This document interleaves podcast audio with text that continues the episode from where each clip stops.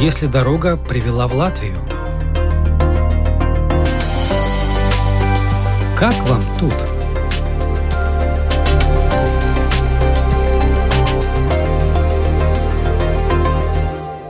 До знакомства с Габриэлой Кабьер я знала только то, что она искусствовед, опытная галеристка. В 2008 году переехала в Латвию из России, из Москвы, а совсем недавно, в мае, стала куратором выставки рисунков украинских детей, проходившей в Риге в помещениях Курии католической церкви на улице Маза Пилс. Я немного волновалась, точно ли Габриэла Кабьер хорошо говорит по-русски, ведь для большого радиоинтервью это принципиально важно. Оказалось, русский – родной для нее язык, и вообще в девичестве она была Хлебниковой, а имя двойное – Габриэла Ольга. Такое имя – компромисс между пожеланиями двух бабушек. У одной были польские корни, у другой – русские. Родилась Габриэла Ольга в Москве, выросла там же. Окончила сначала Институт народного хозяйства имени Плеханова, потом Академию живописи, ваяния и зодчества, курс истории искусства. Супруг Александр тоже россиянин. Что касается фамилии Кабьер, ее подарили французские предки. Вот так все перемешано в этой семье. Кстати, и с Латвией у них есть кровная связь. Дедушка Габриэлы по отцовской линии родился и вырос в Латгалии, недалеко от Агланы. 1921 году он был призван в армию, оторван от родных мест и больше сюда уже не вернулся. Зато вернулась внучка Габриэла Капьер с мужем и двумя дочерьми. Вы приехали сюда всей семьей. Почему? По работе мужа перевели, потому что вы захотели переехать. Ну, Рига не была для меня новым местом. Родственники были, ну, хоть и не кровные, но все равно очень близкие. И я как бы возвращалась, потому что все-таки дедушка из Латгалии. Мне хотелось поехать и начать новую жизнь. Да, мы уезжали, потому что, с одной стороны, это как бы возвращение к истокам, а с другой стороны, мы поняли, что там уже неинтересно. Были какие-то симптомы, которые показывали, чем может все это закончиться. Но вы не по линии репатриации сюда приехали? Нет, нет, мы приехали, потому что у мужа были свои задумки, планы. До того вы тоже приезжали в Ригу? Да, мы несколько раз приезжали. Нельзя было так сразу выскочить, несмотря на то, что ты это знаешь, но надо было хотя бы как-то понять, что ты можешь здесь сделать. Галерея у вас была своя в Москве, и потом, когда вы переехали сюда, тоже. А сейчас галерея ваша здесь, в Риге, существует? Нет, я ее закрыла до 2010 года. У меня где-то полтора года была эта галерея, но я ее открыла в самый тяжелый такой момент, когда экономически были в Европе большие проблемы, и я просто поняла, что это слишком расходное оказалось мероприятие, поэтому я перешла на работу в интернете. Да, у меня с галереей, мне было очень приятно, что я сделала, например, выставку театральных художников латышских. Мне очень понравилась моя эта выставка. И художники сами были удивлены, что к ним такой интерес галерея проявила. И я должна сказать, что, может быть, удача моей жизни, что я познакомилась с Джемой Скулмы, когда только приехала, и она посетила мою выставку, одну из первых, которую я здесь открыла. Это, вы знаете, действительно жемчужина моих воспоминаний, потому что я приехала к ней, попросила ее показать работы, и она показала мне свои последние работы. Это был девятый год. Одни из последних, да. И мы с ней так много вспоминали. И выставки международные, которые были, где она участвовала. И, допустим, там всероссийские выставки, где она была звездой. Я прекрасно знала, что я молодая студентка приходила на выставки, и мы всегда искали Джемму Скулме, увидеть, что она привезла в Москву, в Манеж. Но она была действительно королевой латвийского искусства, и она такой и осталась. И когда она пришла ко мне в галерею, эти фотографии мне остались, когда мы с ней фотографировались. Она очень внимательно посмотрела работу и так обняла меня и сказала, ну я вас прям благословляю, работайте дальше. И она потом мне показывала работы своего отца театральные. И так как я с театром была связана, мы как раз и обсуждали возможности выставки этой. Но потом не, не совпало, и потом она ушла в мир иной. Но вы знаете, это грандама. Это была грандама того ушедшего мира, когда интеллигентность и э, талант шли рука об руку. Я помню эту мастерскую, как мы с ней пили чай, как она меня привела из мастерской в гостиную, где портреты мамы висели. И как она мне много-много рассказывала о выставке в Америке, о том, что в музее американском у нее работы. Это было замечательно. Разумеется, я спросила Габриэлу, как изменилась ее жизнь после переезда в Латвию. Выяснилось, что перемены произошли кардинальные. Когда галерея уже была закрыта, она неожиданно для себя самой стала писать романы и сказки, причем успешно. В результате был опубликован цикл сказок. Они получили хорошие отзывы. Вот послушайте, как это произошло.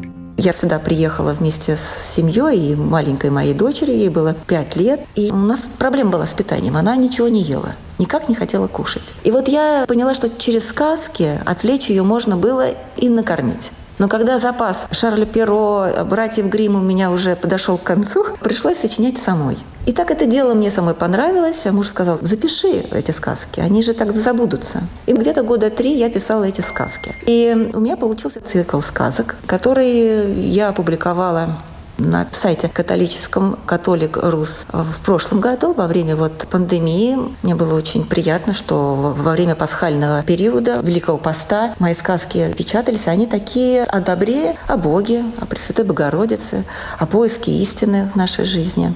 И потом я еще написала роман об истории XIX века женщины, которая была свидетельницей серьезных исторических событий в России, слом эпох Александра II и Александра III, и как ее судьба была задета этими событиями, что она потеряла, что она обрела.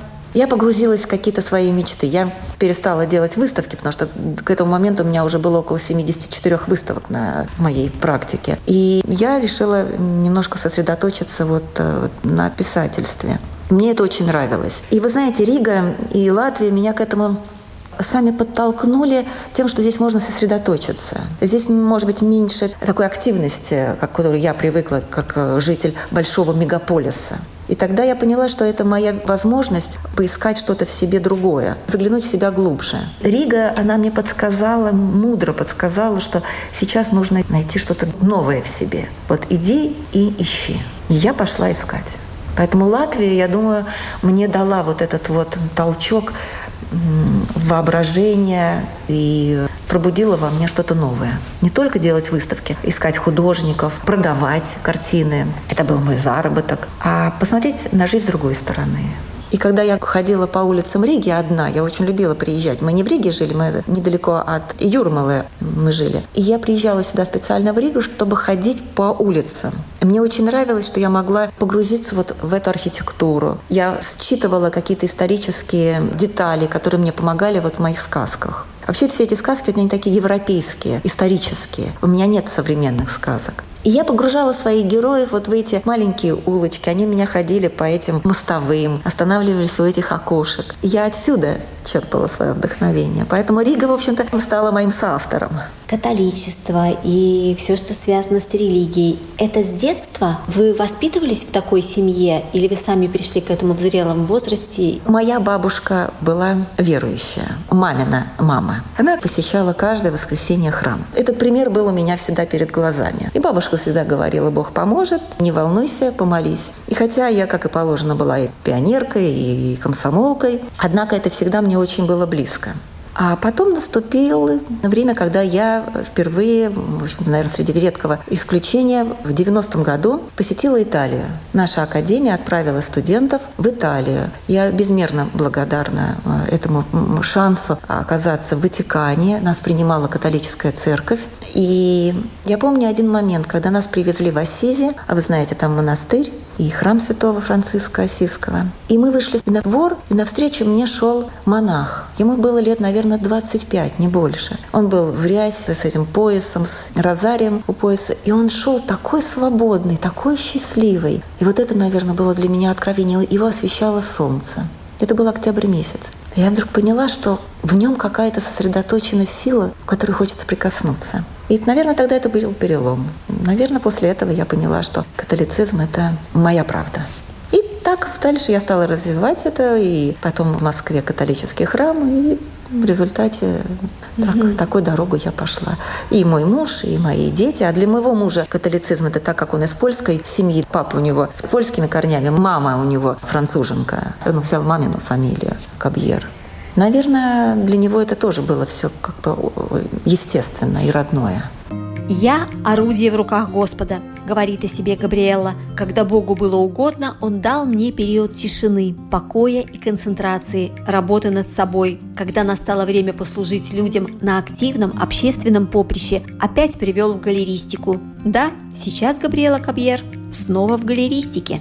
Весь май в Риге, в самом центре города, в помещениях Курии католической церкви на улице Маза Пилс проходила выставка рисунков украинских детей тех, которые сейчас живут в Латвии. Родные вывезли их из Украины, спасая от войны. Выставка вызвала большой интерес у публики. На открытии выступил архиепископ Риги Збигнев Станкевич. Присутствовали представители дипломатических миссий многих стран. Куратором выставки стала Габриэла Кабьер. Сейчас она ведет переговоры о показе рисунков украинских детей в Италии, Британии, Франции, Германии. Причем хочет дополнить рисунки фотографиями, сделанными в Украине в зоне боевых действий, документальными свидетельствами трагедий, которые перенесли маленькие художники. По ее замыслу, прежде чем увидеть рисунки детей, посетители должны будут пройти через коридор ужаса. Но все по порядку. В первых числа марта мы начали. Я пришла к архиепископу Риге Збигневу Станкевичу и сказала, что мы можем сделать для художников, которые сюда прибывают, и детей из Украины, беженцев. И он написал письмо, обращение к обществу. Помогите материалами, кисточками, бумагой, холстами и помещениями для того, чтобы художники могли где-то собраться и работать, продолжить свое творчество. Но получилось так, что мы сосредоточились на детях, на комнате в центре регистрации беженцев. Общество принесло большое количество всех необходимых материалов. И благодаря Радио Латвия-1, Радио Латвия-4, которые помогли нам и рассказали о нашей инициативе, сейчас мы не испытываем никакой потребности. Действительно, все у детей есть, дети работают, продолжают работать. И даже из этих запасов мы можем предоставить взрослым художникам и бумагу, и кисточки. Какое официальное название у этой выставки? Рисунки, Рисунки детей из Украины. Приблизительно это было где-то 500 детей прошло через э, нашу работу. Ребенок приходил один раз туда или э, несколько? Э, как правило, по два, потому что процедуры были. Сначала один день они регистрируются, потом на второй день приходят, или там через несколько дней приходят, уже получают документы. Но не всегда приводили детей. Один раз точно все. У нас не было тем, просто мы говорили, вот краски, кисточки, работы. И помогали, как можно соединить цвета. Подсказывалось, конечно, иначе ребенку поскольку ему интересно коммуникировать с профессионалом, безусловно. Большей частью что рисовали дети? Темы были совершенно определенные. Это дома, о них помнили или мечтали. Это семья, полная семья, мама, папа, они и братик. Животные и путешествия. Я вспоминаю о картине, где девочка, вы ее попросили нарисовать город. Город. Да, город она нарисовала. И эту радугу двух цветов угу. и ракеты. И эта радуга не позволит этим ракетам больше уничтожить ее город. Вот так она мне сказала. Эта радуга не позволит. И эта радуга желто-голубого цвета. А почему? спросила я. Говорит, потому что моя страна меня защитит. Так что это, это никакой не, понимаете, это никакой не национализм, это внутренняя уверенность и доверие своей стране. Это самое важное, что должно пробуждать у воинов, которые сейчас сражаются за независимость Украины, уверенность, что дети понимают это, и дети ценят это, и детям это нужно. Они сражаются и погибают, каждый день погибают эти воины там в Украине за это, вот за этих детей, которых мы здесь с вами бережем, охраняем, помогаем. То есть они нам передали самое дорогое сюда. И в Польшу, Румынию, в Латвию доверили. И теперь они могут спокойно сражаться, защищая будущее этих детей, замечательных детей. Вы сказали, что у вас есть желание, идея, намерение отвести эти работы в Европу? Да, мы сейчас прорабатываем возможность в Италию и Англию, в Великобританию. Вы уже стали спрашивать про фотографии? Да, мы связались с художниками и фотографами в Харькове, которые очень позитивно да. восприняли наш проект, и они готовы даже сами еще что-то подснять и прислать. Тут возможность 20 или 30 работ. То есть от этого сейчас будет зависеть, какие работы мы выберем и сколько. Пока мы даже не знаем, на какое пространство нам можно рассчитывать, если мы говорим там о Риме. Я вижу себе так. Это коридор, достаточно узкий, ну, чтобы можно было да. смотреть. Угу. Пропустить зрителя через этот коридор ужасов. Я хочу шокировать зрителя, да. Я хочу показать ему, через что прошли эти дети. И тогда на контрасте этого ужаса, через который они прошли, выходя в залы, где вы видите чистоту души ребенка, его фантазию, его детскость, вы понимаете, что хотели уничтожить. те, кто там а, в Мариуполе бомбил этот театр. Мне вот это нужно достичь. Да, и это дополнение, которое выведет на, на новый уровень. уровень да, потому что когда уровень. ты смотришь, а этот коридор, мне кажется, сам за себя уже расскажет, что пережили дети. Я всегда говорила себе, это не клуб и не, и не, не э, какая-то студия. Это дети на 2-3 часа пришли к нам. И они рассказали, ну какие это дети – не просто с улицы играл в э, небольшом скверике, ему предложили порисовать. Нет, это дети, которые преодолели многие километры в каких-то машинах. Их везли какие-то неизвестные люди, волонтеры. Куда их везли, зачем их везли? Ведь это же не экскурсия с мамой в Ригу. Нет, или в Гданьск, или в Варшаву. Это бегство, бегство от смерти, от разрушения. Понимаете? Но... А вы Италию и Британию хотели, да? Да, мы во Францию заслали уже нашу информацию. Они не так быстро отвечают. Но мы хотели бы в Париж.